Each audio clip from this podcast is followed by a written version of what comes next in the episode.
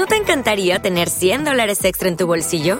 Haz que un experto bilingüe de TurboTax declare tus impuestos para el 31 de marzo y obtén 100 dólares de vuelta al instante.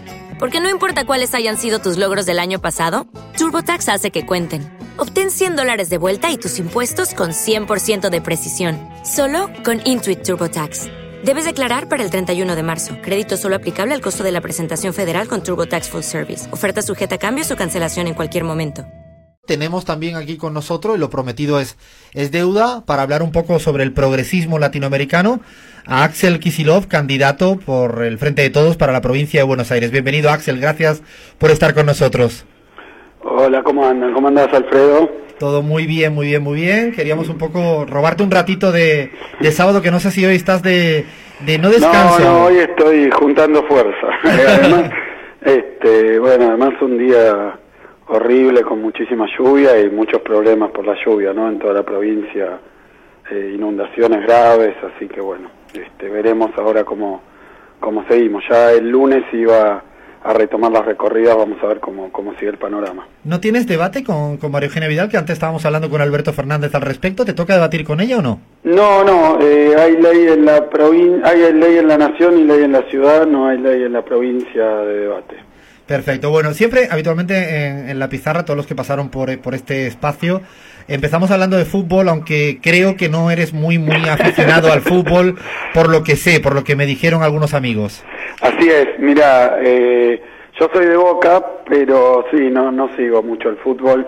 Eh, o era así hasta que mis hijos empezaron a hacerse fanáticos, así que ahora ellos juegan tres veces por semana, entrenan y, y tienen competencia, así que estoy fanático de ellos, lo llevo todas las veces que puedo. En general sábados a la mañana eh, ando por acá para llevarlos a los partidos. Y bueno, el, deporte que creo que estás practicando ahora full es eh, campaña electoral. ¿Cómo lo llevas? ¿Estás muy agotado? ¿Prefieres que termine pronto o que no se acabe nunca la campaña?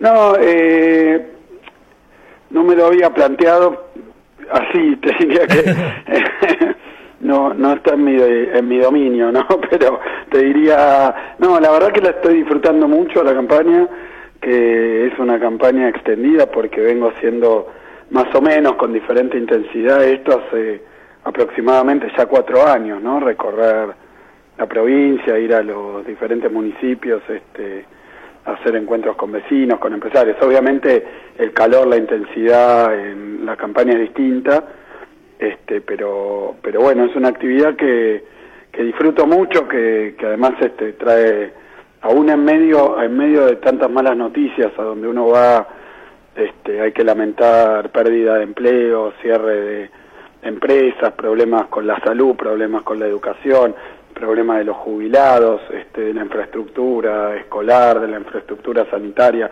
Este toda la provincia de Buenos Aires ha sido víctima estos cuatro años de la desidia, del abandono y de un programa económico este, atroz desde el punto de vista de, la vida de la gente, porque Alfredo hoy en Argentina la gran mayoría no sabe eh, qué va a pasar mañana en términos de cosas tan básicas como su empleo o sus cuentas o sí o incluso está viendo hoy hoy fue etapa de un diario pero yo lo vengo observando en en toda la provincia. Está habiendo muchísima gente que se queda por falta de pago sin el servicio de luz o que tiene que tomar decisiones sobre si compra un medicamento o la comida o paga una cuenta. Así que es una situación muy grave. A pesar de eso, afortunadamente en Argentina este, se ha observado que, que, más allá de la bronca y la angustia se ha transformado mucho en, en bastante una mirada positiva sobre el futuro vinculada a, la posibilidad del cambio de gobierno, ¿no? Eh, justamente en ese tiempo que llevas recorriendo, que es más va mucho más allá de, una campaña electoral en el sentido tradicional, eh, Axel, ¿cuál ha sido eh, momentos así, no sé si recuerdas, momentos donde te tienes que aguantar las lágrimas por una situación que alguien te encuentra dura, jodida, como diríamos en España? Todo el tiempo, mira, de este viaje vuelvo con, ¿qué te puedo decir? 30, 40 cartas, eh, no las he leído todavía, solo alguna de ellas en una importante proporción eh, es por pérdida de trabajo, obviamente sabiendo que, que, hoy uno está en un lugar de oposición y no puede hacer nada ni directamente ni indirectamente a través de acciones de gobierno, pero, pero sí contando la situación y otra grave, gente que se ha quedado eh, sus hijos sin la, sin la ayuda para la discapacidad o que no tiene acceso a los remedios. Hoy recibí un mensaje, por ejemplo, de un hombre que, que su mujer, por eso esto no lo chequeé porque son simplemente mensajes, ¿no? Eh, que me llegan. cartas que te llegan. Sí, pero de, un hombre que me, lo mandó a mi celular, consiguió el teléfono y me mandó un audio de WhatsApp diciéndome que su mujer está con diálisis hace tiempo y, y que la provincia cortó por falta de pago el tratamiento. Dios. Entonces diciendo que, que bueno, que en octubre espera que se que se reponga y, bueno, eh, cosas así, ¿no? Muchísimas, muchísimas, mucha gente que, que se acerque más allá del cariño que uno le transmite y, y la fuerza, este, mucha gente se pone a llorar por la situación que está pasando. Esa es la verdad, en general no, no he hecho hincapié en esto, aunque es una realidad porque hemos dicho que no queremos basarnos ni en tragedias ni cuestiones este, eh, de ejemplos, ¿no? Como, como, como suele hacer muchas veces la derecha en lo comunicacional, ¿no? Este, no es eso, pero la verdad que tanto desde los números que todos conocemos, cuando uno ve la cifra de, del aumento en vulnerabilidad, pobreza, desempleo, atrás de eso hay millones de personas que, que la están pasando mal y que uno se los va cruzando. Y en, esa, en, esas, en esas reclamas cotidianas que te hacen, te, te quería preguntar si sientes que hay una mayoría de sentidos comunes progresistas en la ciudadanía de la provincia de Buenos Aires. La gente de la calle, de la esquina, del barrio, ¿lo, notas o no? Mira, hay un hay una plataforma, me parece a mí, de sentido común que, que en Argentina, con algunos temas muy sensibles y, y, que no siempre fue así, está, está bastante inclinada hacia visiones progresivas de la sociedad, ¿no? Por ejemplo, tema de derechos humanos, eh, tema, el tema también de, del empleo y de las situaciones familiares y el lugar de la solidaridad. Creo que hemos vivido en América Latina, pero aquí en Argentina con mucha intensidad también una campaña de, de digamos, de intento de cambio cultural con respecto a esto, ¿no? Todo ese discurso de, del egoísmo, el individualismo, disfrazado muchas veces de esto de meritocracia, emprendedorismo, pero comprendido no como, como bueno, como destacarse o que le vaya bien a uno, sino más bien sálvese quien pueda. Yo vengo profundizando sobre esto, pero contra eso hay anticuerpos, creo yo, bastante arraigados de, de solidaridad, uno lo ve por todos lados. Hoy la atención de los problemas vinculados al hambre, eh, en buena medida se, se sustenta en, en acciones vecinales, barriales, ¿no? En la solidaridad de, de, los privados a través de diferentes tipos de organizaciones, los clubes de barrio, las sociedades de fomento, las sociedades de nacionalidades. Donde uno va hay un merendero, hay un, un, un este, comedor social que, lo han puesto los vecinos porque otros están con problemas, lo ponen en el fondo de su casa, a veces casillas de chapa que tienen este, un garaje o algo parecido y allí reciben a los niños. La verdad que eh, eso habla de lo que me preguntaba. Claro que uno tiene probablemente una mirada sesgada porque porque también la, la muestra que se toma de los que se acercan o los que eh, vienen a dialogar piensan más como, como lo pensamos nosotros, ¿no? Quizás ese Axel haya sido también uno de los frenos que ha tenido Mauricio Macri a la hora de gobernar. Creyó que en la etapa cuando gana creía que tenía una sociedad conservadora de derecha en su mayoría y a lo mejor había un bloque progresista más vivito y coleando del que se imaginaba. ¿No piensas que es una, una, de, las, una de las tantas cosas que le han ocurrido en este periodo? No tengo duda, ¿eh? No tengo duda que dieron por hecho que, que el discurso que tal vez montado sobre varias cuestiones y sobre un periodo muy largo del gobierno anterior y, y también porque el discurso de campaña eh, de Mauricio Macri en 2015 fue muy distinto que el discurso de gobierno. Absolutamente. El discurso de campaña fue un discurso eh, que, que, incluía frases, por ejemplo, votenme que no van a perder ningún derecho. Lo que tienes lo vas a conservar y lo que te falta te lo voy a dar, eh, y así sucesivamente. Es decir, que en ningún momento quedó claro que iba a ser una cuestión de pérdida de empleo, pérdida de jubilación, al revés, prometió aumento de jubilaciones, aumento de salarios, aumento de empleo, eh, mejora, bueno, eh, muchas cosas que estaban vinculadas con derechos que existían, eh, prometió sostenerlos, volviendo al principio de la conversación, partiendo del fútbol gratuito, ¿no? Tal cual. De los domingos, así que este la verdad es que mm, lo que prometió en campaña y la retórica de campaña, el discurso del marketing de campaña, fue muy distinto después del marketing de gobierno, que así todo también tuvo, tuvo sus peculiaridades con respecto a otras épocas históricas en la Argentina, porque em, creo que este fue un neoliberalismo eh, solapado, eh, diría yo, traicionero y vergonzante también, ¿no? Porque, por ejemplo, el mismo gobierno cuando aplicó políticas muy fuertes contra derechos laborales o de desindustrialización, no planteó una guerra frontal en lo cultural o en lo simbólico contra esas cuestiones, ¿no?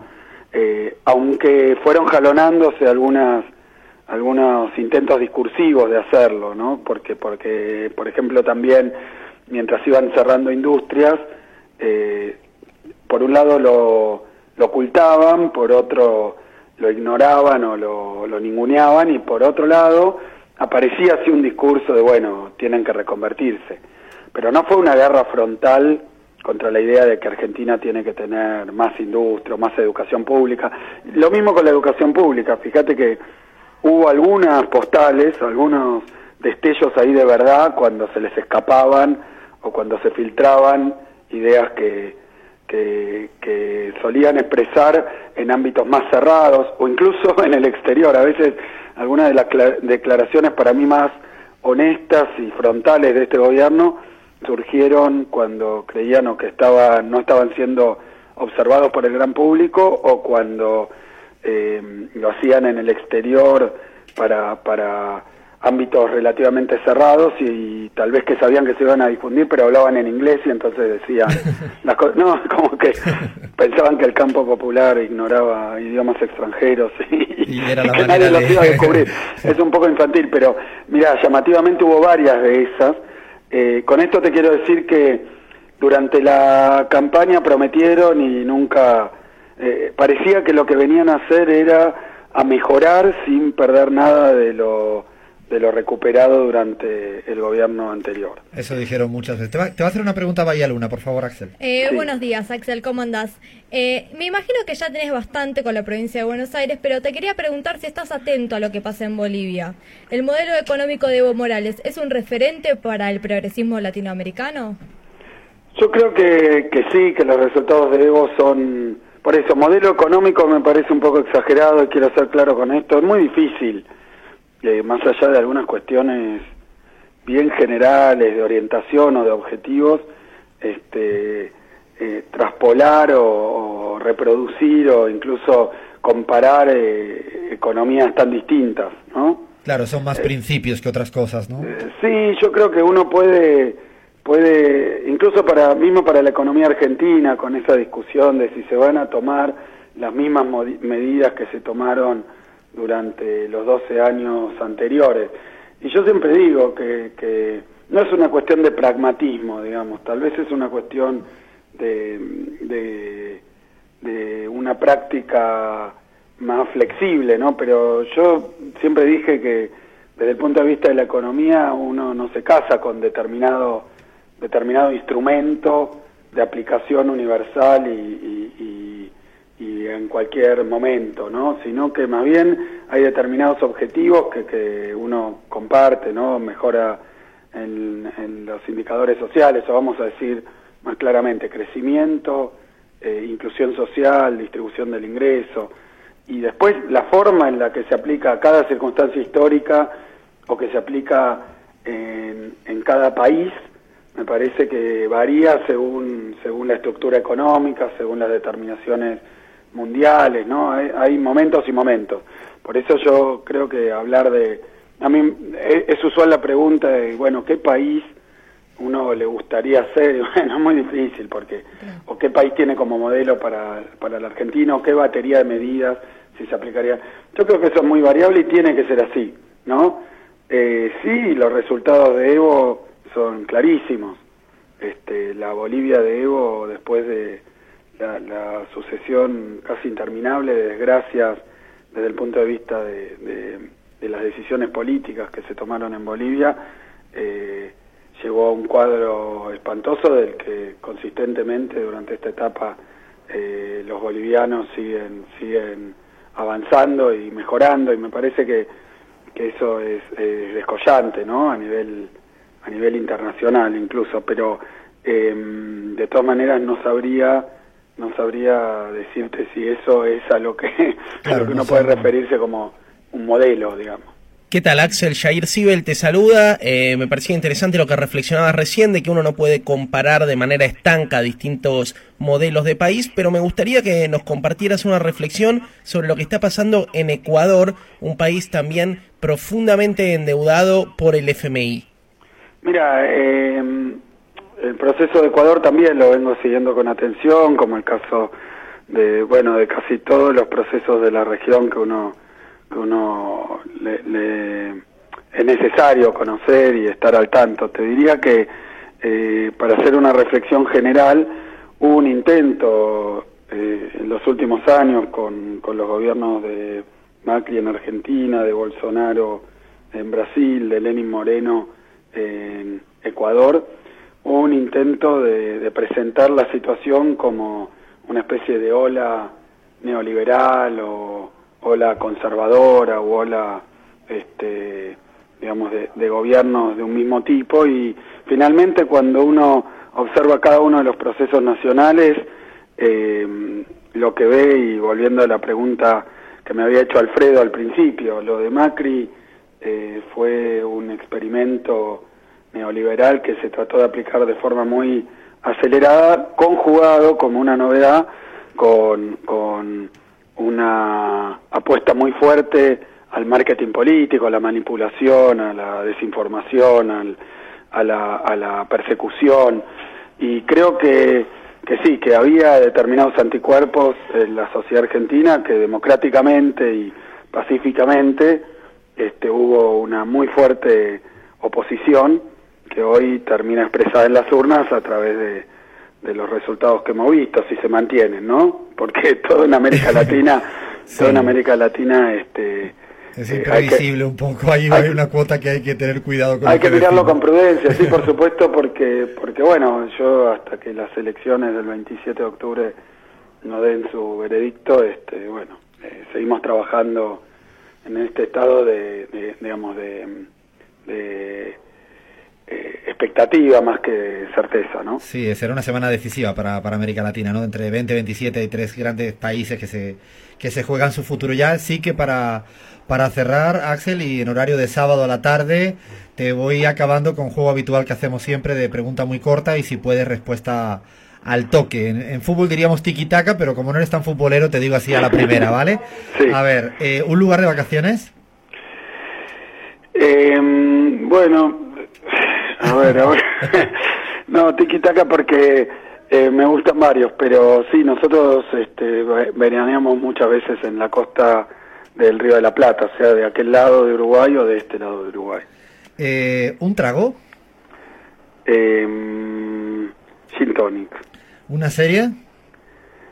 Y eh, Game of Thrones, me acaban de preguntar. Eh, hoy ah, no la que estoy viendo, pero sí, sí. ¿Un prócer de la historia de la Argentina? Eh, San Martín. Y ahora sí, con una palabra, si te digo Cristina Fernández de Kirchner. Eh, sí, una figura histórica. María Eugenia Vidal. Una mala gestión. ¿El sector empresarial? Eh, poco, poco, eh, poco despierto ante la situación que está viviendo. ¿El feminismo? Eh, no, una novedad este, muy, que me pone muy optimista. ¿Keynes? Eh, y bueno, el, economista más importante del siglo XX. ¿Soledad, tu compañera? Y amor. ¿Alberto Fernández? Eh, un gran presidente. Y ahora sí, por último, ¿me eliges una palabra para dejarla aquí escrita en la pizarra? esperanza. Bueno, genial. Entonces yo creí que ibas a decir victoria, pero creo que estás en la misma, en la misma sintonía. Gracias Axel por, por este ratito de sábado de descanso de compartir con nosotros en la pizarra, que hoy estamos celebrando un año y queríamos tenerte aquí en vivo, al aire. Gracias. Bueno, gracias a ustedes. Abrazo fuerte. Seguimos en la pizarra.